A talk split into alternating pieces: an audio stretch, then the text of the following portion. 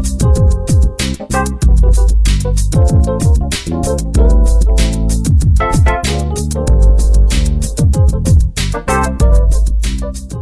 い、こんにちは、こんばんは。タコラジ第13回目の放送となります。この番組は、おっさんゲーマーの私、鍋がお送りします、おっさんによるおっさんのためのゲーム専門ポッドキャストということでやっております。皆様の、えー、通勤のですね、時間の合間にでも、さらっと聞いていただけたら嬉しいなと思います。はい。えー、2週間ぐらい間が空きましたけれども、えー、お久しぶりでございます。前回、UFC のゲームのお話をしまして、その後もまあ、チャンピオンになった後もですね、しばらくやってたんですが、この2週間ぐらいの間、いろんなゲームをですね、やりまくりまして。まああの、前回は、えー、次回はエボルブの話をするなんて言ってましたけども、エボルブの話はですね、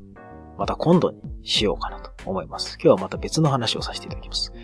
で、まず最初にですね、ちょっと今後しばらく、えー、この3月4月ぐらいで気になっているゲームですね、ご紹介しておこうかなと思うんですけども。まずそのエボルブは正式な日本発売がもうすぐですね、3月5日だったかな、えー、国内版が発売されます。エボルブね、面白いんですよ、すごく。面白いんですけど、今仲間内でほとんどやっている人がいません。なぜかというと、他にものすごく面白いゲームがいっぱいありすぎてですね、みんな目移りしています。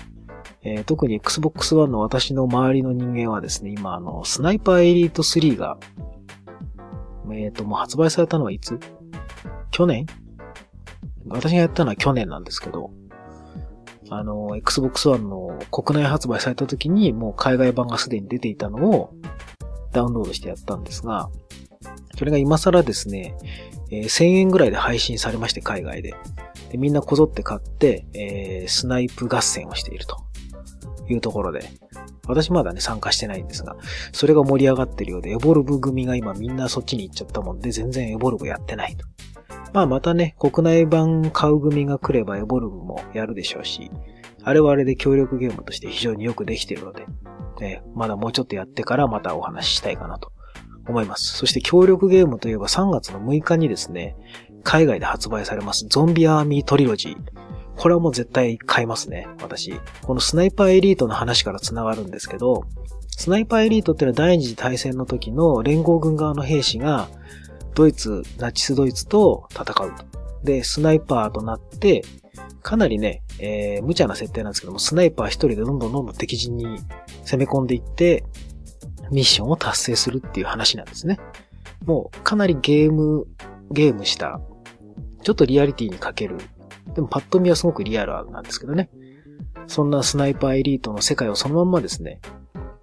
ゾンビにしちゃったっていうゲームが、えー、ナチゾンビアーミーっていうのがですね、1、2と出てたんですよ。PC と、ん ?PC だけか。私は PC でやったんですけども、スナイパーエリートナチゾンビアーミーっていうのが1、2出てまして、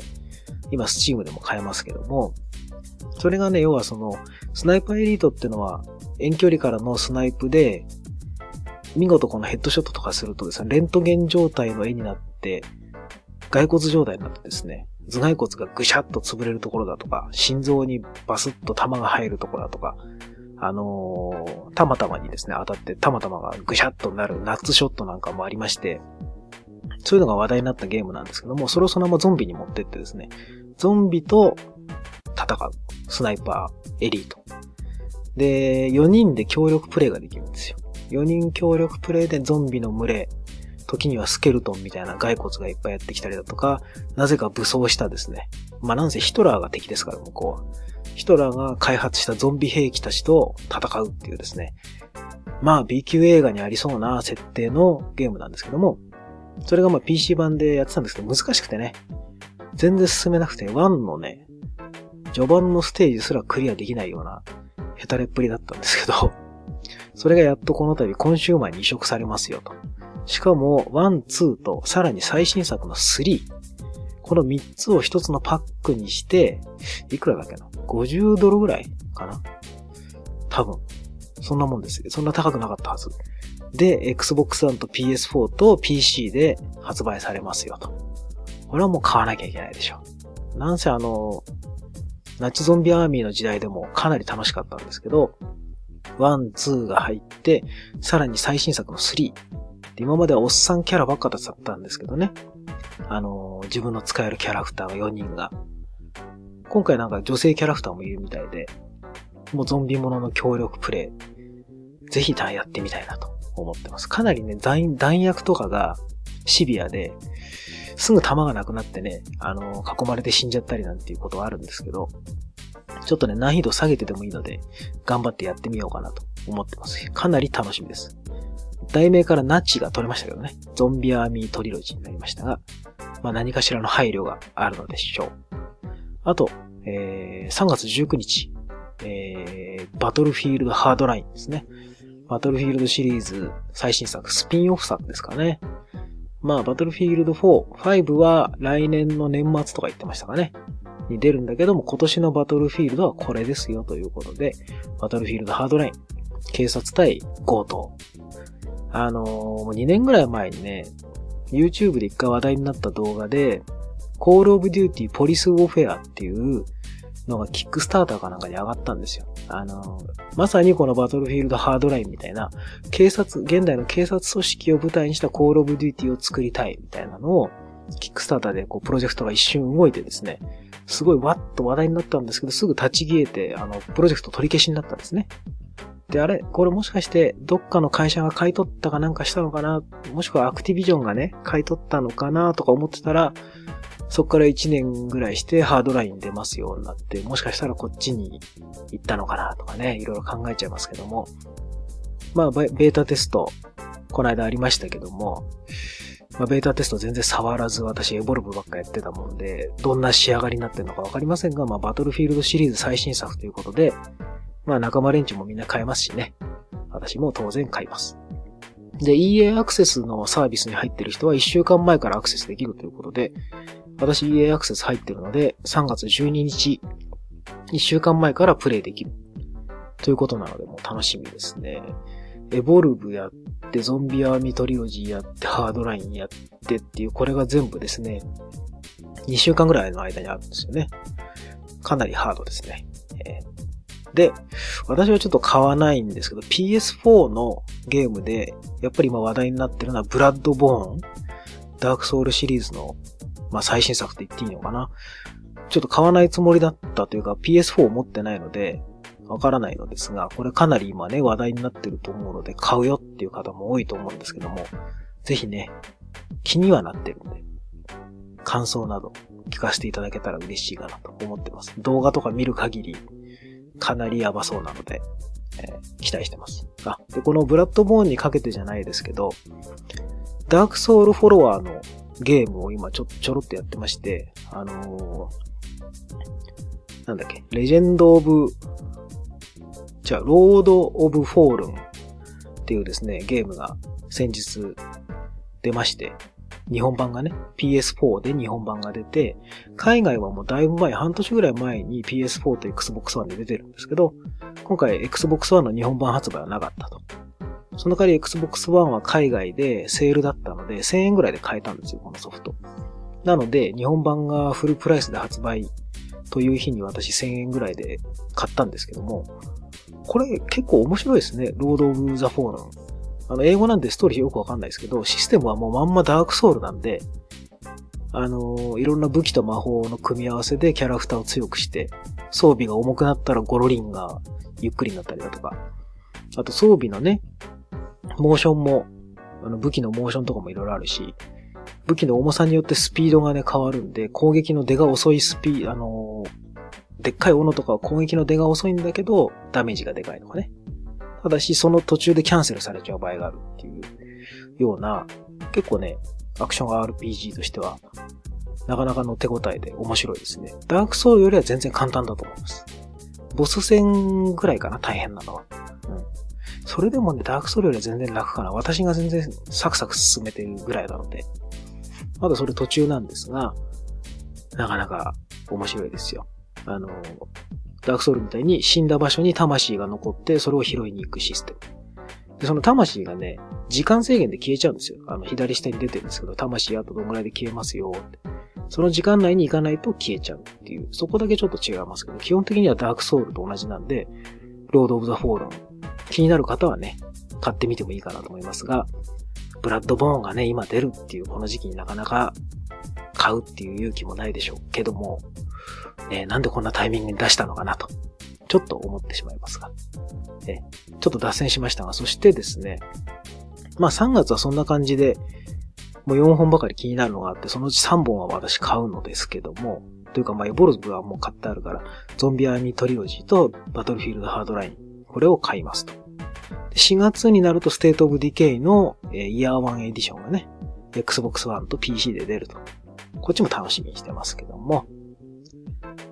えー、今日はですね、まあ、そんなあの、いろんなゲームが出ますよっていうお話をしつつ、今日のメインはですね、つい先日発売されました、バイオハザードリベレーションズ2のお話をしたいと思います。バイオハザードリベレーションズの1はですね、私 Wii U 版で買ってパッケージで、その後結局360版も安くなってたんだ、買ったのかな？で、もう一回やったんですよね。やっぱ面白いんですよね、バイオハザードリベレーションズ。それのまあ2が出ましたんで、そのお話をしたいと思います。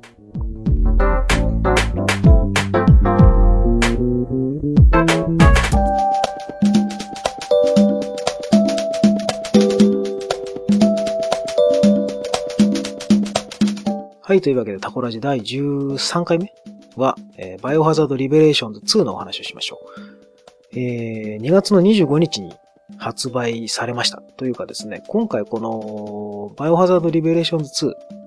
えー、ちょっと販売方法が変わってまして、週刊バイオハザードなんていうね、キャッチコピーがついててクソダッセーなと思ったんですけども、あのー、4回に分けて配信すると。ダウンロード版に関しては、4分割して販売。パッケージ版は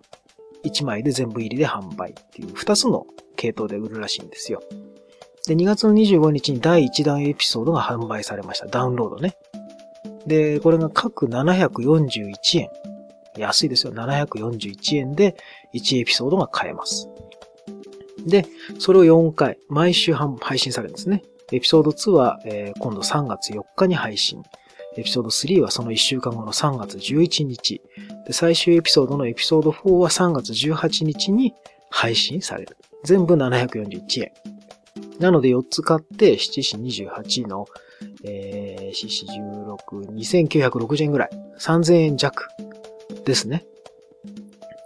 3000円でバイオハザードリベレーションズ2が遊べますよ。で、その配信の最終エピソードですね、3月18日に第4エピソードが発売された時の次の日ですね、パッケージ版も出ます。全部が入ってますよってやつで、3月19日にダウンロードコンテンツとか込みで4990円で販売されます。これでも安いですね。どうしてもディスクが欲しいっていう方はこっちで買ってください。だからまあ毎週毎週ちょっとずつ進めるか、一気にパッケージ版で買うかっていう違いですね。で、あのー、毎週毎週ダウンロードで買うのもありだし、最初からもうシーズンパスみたいな感じでまとめて買うっていうのもあるんですよね。まとめて買うとダウンロードコンテンツがちょっとついてきたりして、ちょっと高くなるんだけども、いろいろついてきますよ、みたいな。確かそんな感じだったと思います。私全部もう払い込んじゃったので、毎週あと配信されるのを待つだけなんですけども、こういうね、あの、分割配信の方は海外であの、ウォーキングデッドのアドベンチャーゲームね、が出た時から話題になったのかな。うん。日本だと多分初めてですよね、こういう配信の仕方。で、今回のバイオハザードリベレーション2は主役がクレア。あの、バイオ2に初めて出てきた、あの、ラクーンシティにいる女の子ですね、レオンと出会って脱出する。で、その後、あの、バイオハザードコードベロニカで、なんか変な刑務所の島みたいなとこに行って、あの、コードベロニカ、なんだっけ、ベロニカと戦うやつかなあの、クリスの妹でしたっけね確かね。バイオのメインキャラのクリスの妹。なんか普通の子だったのに、いつの間にかすっかり、なんだろう、エージェントみたいな感じになって、今作でもなんかね、NPO 団体みたいなとこで働いてるんですよね。で、このクレアが主人公のエピソードと、バリーね。あの、1から出てきてますけど、バリー。バリーが主役のエピソード。この2つが入ってます。えー、今、最近ね、この、バイオ5あたりから始まったコープスタイルですね。キャラ2つ、で、ストーリーも2つあるみたいな感じのやつが最近流行りなのか、バイオハザードは。6なんかだと、2人のキャラクターのやつが3つあったんで、6、6キャラいましたけども、今回はその、クレアと、あとそのクレアの友人のモイラっていう女の子のコンビ。でもう一個はバリーと、なんか謎の女の子はナタリアっていうコンビ。おじさんと幼女っていうね、ちょっと怪しい感じですけども、そういうコンビのストーリーをエピソード1では1個ずつできる。で、だいたいクリアするのに、1つのエピソードは1時間、初見で1時間半ぐらいだったのかな。2つやって3時間ぐらい。ですかね。多分4つエピソードやって全部で12、3時間ぐらいなのかな、初見で。だまあ、いつものバイオと同じぐらいのボリュームあると思うんで、全然その安いからって短いとかそういう感じでもなさそうですね。で、昔ね、サバイバルホラーだって言われて、まあバイオ1からやってきましたけども、私も。私の中で最高のバイオはあのゲームキューブで復活したリメイク版のバイオ1。ね、この間あの HD 版が出ましたね。さすがに買ってないんですが、あれがやっぱり最高かなと思ってるんですけど、バイオハザードリベレーションズは結構ね、好きな方で、もうゾンビにこだわってないところがいいですよね。あの、ゾンビにこだわりすぎて失敗してたなと思ったのが、バイオ6ね。あの、原点回帰、原点回帰ってね、その前の5がすごい叩かれたもんで、原点に戻ります、原点に戻りますって言って、すごいなんか自分のなんか足元にこう、立ち返ろうとしてなんかうまくいかなくなっちゃって、こちらかっちゃった感じだったのがバイオ6。ゲームとしてはね、結構面白かったですけどね。ストーリーがね、なんかちょっと、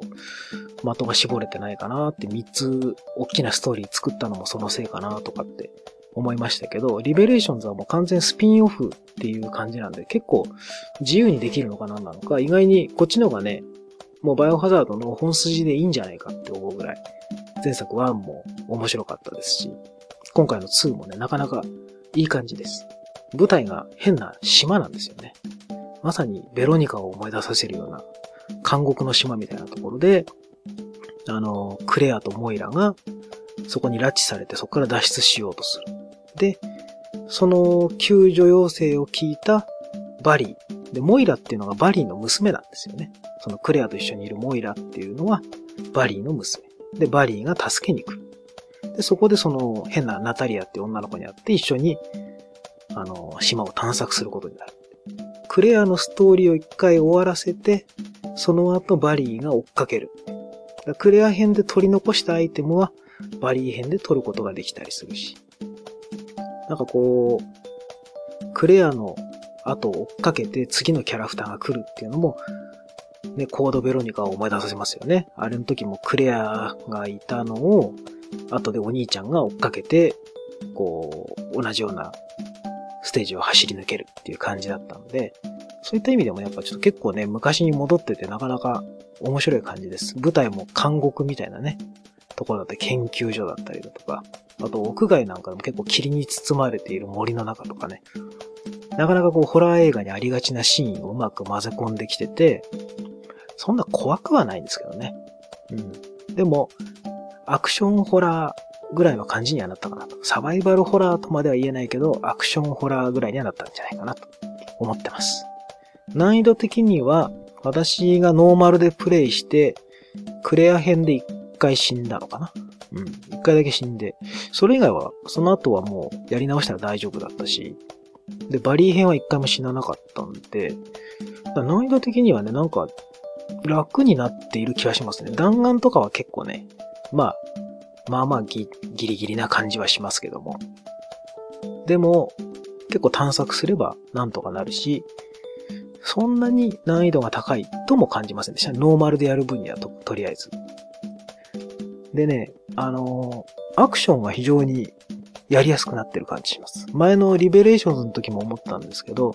完全にあの、今風の TPS 操作になったので、昔ね、何度も言った悪いですけど、バイオ5がね、どうしても頭に残ってるんですがひどかったんですよね。あれ操作こう変えないと、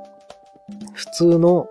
TPS 風に遊べなくてね、昔のあのバイオのラジコン操作に近いやり方であの TPS を遊ぶっていうのはすごいしんどかったんですけど、まあ普通にあの、L トリガーでこう構えて R トリガーで撃つみたいなことが基本の確かね、アクションではできなかったんですよね。オプションで変えてできるようになったのかな？確か5は。それが今はもうね、完全に今時の TPS スタイルになってるので、アクションは非常にやり、やりやすいですね。あと、ナイフが一発でね、出るようになってるので、あの、R トリガー引けば、銃を構えなければナイフが出るっていうのもいいですよね、簡単に。これもね、5の時はね、5の時はひどかったですよ。あの、ナイフをわざわざ確か装備しないといけないんじゃなかったっけかな。なんか、とりあえずすごいやりにくかった記憶があります。あと、6、バイオ6ですごく私が気に入らなかったのが、ユーザーインターフェースがね、非常にやりづら、あの、見づらかった。各キャラごとになんか変わるとか、そういうのがあったんですけど、今回はね、すごくシンプルな感じになってて、わかりやすいですね。うん。やっぱこの、ユーザーインターフェースは変にこだわらなくていいなっていう気がします。うん。こういうわかりやすさが大事でしょ、やっぱり。あと、えー、体術がやりやすくなった気がしますね。あの頭とかを、ゾンビの頭とかを撃って、ひるんだところで走って近づいて、R トリガーを長押しすれば、要は近接攻撃ボタンを長押しすれば勝手に体術が出るっていうのが。確か前の時は違うボタン、なんか A ボタンとかそんな感じだったよね、記憶があるんですけど、今回なんかすごい体術がやりやすいんで、銃を1、2発撃ち込んでひるんだら体術で、みたいのが。で、弾丸節約ができるんですごくやりやすいですね。うん。今まで散々この5以降、怖くなくなった原因としてコープになった。やっぱりその仲間が常にいるっていうところで、怖さがなくなったっていうのが散々言われてたことなんですけど、ここへ来て、やっとこの、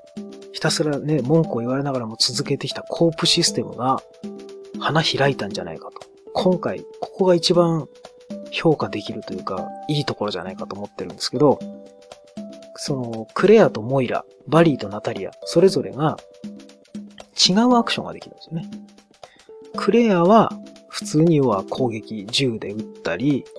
あの、ナイフで攻撃したりっていう、いわゆる普通のバイオの操作キャラなんですよ。で、モイラは銃が撃てないんですね。なんか昔にトラウマがあるのか。その代わり、あのー、懐中電灯を持ってるんですよ。で、懐中電灯を持ってることでアイテムを探せるっていうね。懐中電灯の光を集中させることで、あの、アランウェイクみたいな感じ。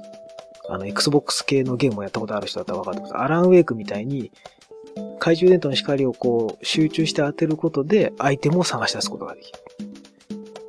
いろんなね、その、アクションに違いが出るんですよね。で、近接攻撃はできるんですね。モイラはバールを持ってるので。なので、バールで扉をこじ開けるとか、宝箱をこじ開けるっていうのは、モイラじゃないとできない。クレアにはできない。で、そのキャラクターを二人切り替えながら、もしくは、今のところローカルだとコープができるらしいですね。画面を分割して。まだね、オンラインには対応してないんですけど、そこはちょっと残念なんですけどね。とりあえずストーリーのコープもできるので、あの、ご自宅で二人でこうコントローラー繋いでコープすることができる。一人が一つのキャラクターを担当して。あのー、ね、例えば、奥さんとか彼女と一緒に、あの、こっちのキャラクターやってって言って、その懐中電灯側の方やってもらって、アイテムを見つけてもらって、自分は武器を使って、その奥さんをカバーするみたいなこともできるわけですね。で、バリーの方も、あの、バリーはもう本当に戦闘が得意なので武器もいっぱい持ってるんですけど、ナタリアってのは本当にまだね、小学生の女の子なのかなだいたいそのぐらいの年だと思うんですよ。7、8歳、10歳にはなってないと思うんだよな。で、この子は、その、バールなんかも使えないんですけど、その代わり、落っこってるレンガみたいなのを使って、ゾンビの頭をかち割ることができるっていうね、意外とすごい子なんですね。あと、その懐中電灯も持ってないんだけど、隠されたアイテムをね、指さして見つけることができる。あと、周りにいる敵の気配を察知することができる。すごい能力ですよね。でね、さらにね、あのー、モンスターによって弱点がね、あるやつがいるんですよ。ちょっと強めのやつで、普通に撃っても倒れなくて、弱点の部位がランダムにあるんですけど、例えば、頭が弱点だったら、その頭を打ってその弱点が出たところでそこをさらに攻撃しないと倒せないっていうモンスターが出てくるんですが、弱点がね、どこにあるかわかんないんですよ、その個体ごとに。だけど、その、ナタリアさんだとですね、見つけることができるんですね、弱点。あそこ、足が弱点とか、腕だよとか。そこを打てばもう倒せるっていう、すごい能力を持ってるんですよ。なので、このね、キャラクターごとの特性が完全に違うコープ。一人でやる場合は切り替えができる。二人でやるときは完全に能力を分けてプレイできるっていう。やっと、コープのバイオハザードが生きてきたなと。ここへ来てやっとコープシステムがバイオハザードっていうゲームとうまくくっついたなっていうところで、もう、これはね、本当に評価していいところだと思います。怖さは確かにない。サバイバルホラーではないけれども、アクションホラーとして、もうね、アクションに特化したゲームとしてはね、素晴らしいと思いますよ。うん。今回のこのバイオハザードリベレーション2、個人的にはもうね、超おすすめできるゲームだと思ってます。あの、グラフィックはヘボいですよ。正直言って。あの、新世代機のこの Xbox One だとか PS4 で出す意味ないだろっていうぐらいのグラフィックです、正直。Xbox 360と PS3 でも出てるんですけど、まあその辺の都合もあるんでしょうね。あの、モデリングが結構簡単なモデリングで、上に貼ってあるテクスチャーの解像度が高いだけっていう感じはするんですけど、正直、まあ360版のバイオハザードリベレーションズとそんな変わらない。うん。もしかしたらそれよりもうちょっと画質悪いかなぐらいの感じもなくもないですね。ムービーシーンも画質悪いしね。うん。あの、エフェクトがかかっているとはいえちょっと荒いかなっていう気もしますが、でもまあそんなものはね、いいんですよ。グラフィックがどうこうよりも単純にアクションが楽しい。あの、ステージの構成が面白い。あと何よりもバイオハザードっぽい雰囲気がいっぱいあるっていうところで楽しいなっていう感じですね。久しぶりにバイオハザードシリーズ、やっぱり本筋のバイオハザードのね、あのー、ナンバリングよりもリベレーションズのシリーズの方が楽しくなっちゃってるっていうのはどうなんかなと思いますけども、おすすめです。そして何よりですね、レイドモードですよ。リベレーションズは。1の時もありましたね。レイドモード。ハクスラ要素のある、あの、ステージクリアタイプの、なんていうんですか、昔マーセナリーズっていうですね、あのー、システムがあったんですけど、5の時からちょっと細かく覚えてないんですけど、レイドモードは、あの、ステージの中、こう、スタートからゴールまで行く間に、こう、敵を倒して、ポイント稼いで、宝箱を開けて、で、いい武器見つけて、その、新しい武器にどんどんこう変えてって、自分のレベル上げてって、レベルの高い武器を見つけてっていう、もうほんと、まさにハックスラッシュの要素があるゲームなんですけど、今作のレイドモードもいいですね。今作のレイドモードも結構ステージがいっぱいあって、しかもこのエピソード1の時点で遊べるだけでも、ステージいくつあるんだ？えー、っと、6ステージかけるの3種類で18、多分18ステージかけるの3難易度か。ノーマルハード、ベリーハードとかあるのかな？で、キャラクターもいっぱいいますしね。当然その、クレア、モイラ、バリー、ナタリアに加えて、あとダウンロードコンテンツでハンクとかね。あと、ウエスカーとか。なんかいろいろ出てくるみたいですから。これも楽しいですね。で、レイドモードと本編のコープですね。この辺はまだオンラインに対応してないので、ここを早く対応してほしいかなと思ってます。おそらくパッケージ版が出るとき、3月19日ぐらいからオンラインが対応するんじゃないのかなとは思っています。きっとね、パッケージ版で買う人と差をつけないように、オンラインはそれまでお預けよっっていうことなのかなと思ってますけど、できればね、やっぱこう友達とレイドモードやりたいですし、ストーリーも難易度上げてクリアしたいですし、そうなるとやっぱね、協力プレイが必要になってきますから、ぜひぜひ、オンライン対応をお願いしたいです、カプコンさんと。えー、今回のこのバイオハザードリベレーションズ2、個人的に本当に久しぶりに素直に楽しめる、あまり文句も言わずに楽しめるバイオハザードシリーズかなと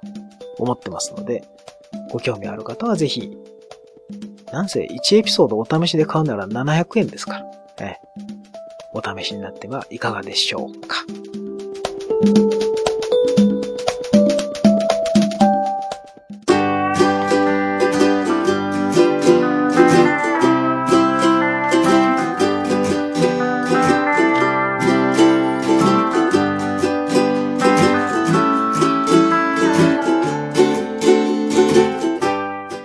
はい、というわけでタコラジ。今回はここまでとしたいと思います。タコラジではですね、皆様からのご意見、ご感想などお待ちしております。ブログのコメント欄にいただくか、もしくはブログ一番下にメールフォームございますので、そちらに入れてください。はい。というわけで、えっと、明日からですね、大阪の方に行きまして、あの、ボードゲームのゲームマーケット大阪っていうやつにちょっと行くんですけども、まさに今行く前の日の夜12時ぐらいに収録をしているんですけれども、楽しみなんですよね。ボードゲームの方もね、地道に続けております。今最近ですね、枯山水っていうゲームが話題になってますけども、ビデオゲーマーの方も、ボードゲームね、アナログゲームちょっと気になる方がいたら、ぜひぜひ遊んでみてほしいかなと。ツイッターとかにね、ちょっと書き込むだけで、ボードゲームやってみたいんだけどなとか書き込むだけで親切な人が多分どんどんどんどん声をかけてくれると思いますんで、ぜひ、一歩踏み出してほしいかなと。ビデオゲームやってる人だったら絶対ボードゲームもね、楽しいですから。やってみてください。はい。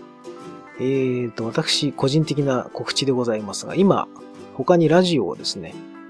いくつかやっております。一つは渡辺ラジオというラジオで、えー映画を見てですね、その感想を話すっていう。まあ、タコラジの映画版ですね。それをやってます。渡辺ラジオ。ラジオはあの、和田ラジオ先生のラジオと一緒で、ラに、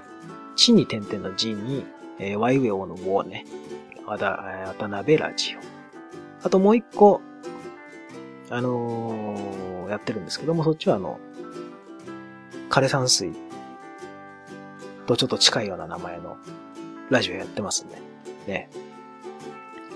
もう一人ね、おっさんと、おっさん同士で二人でこう雑談するっていうやつやってますんで、こちらも聞いていただけたら嬉しいかなと思っております。はい。では、タコラジ第13回はこの辺で終わりとさせていただきます。また次回。次回は何の話かな多分、ナチゾンビ、あゾンビアーミートリロジー出たあたりか、エボルブの話するか、ちょっとわかりませんけども。もしくはバイオハザードね、クリアしてからの感想になるかもしれません。ではまた次回よろしくお願いします。最後まで聞いていただいてありがとうございました。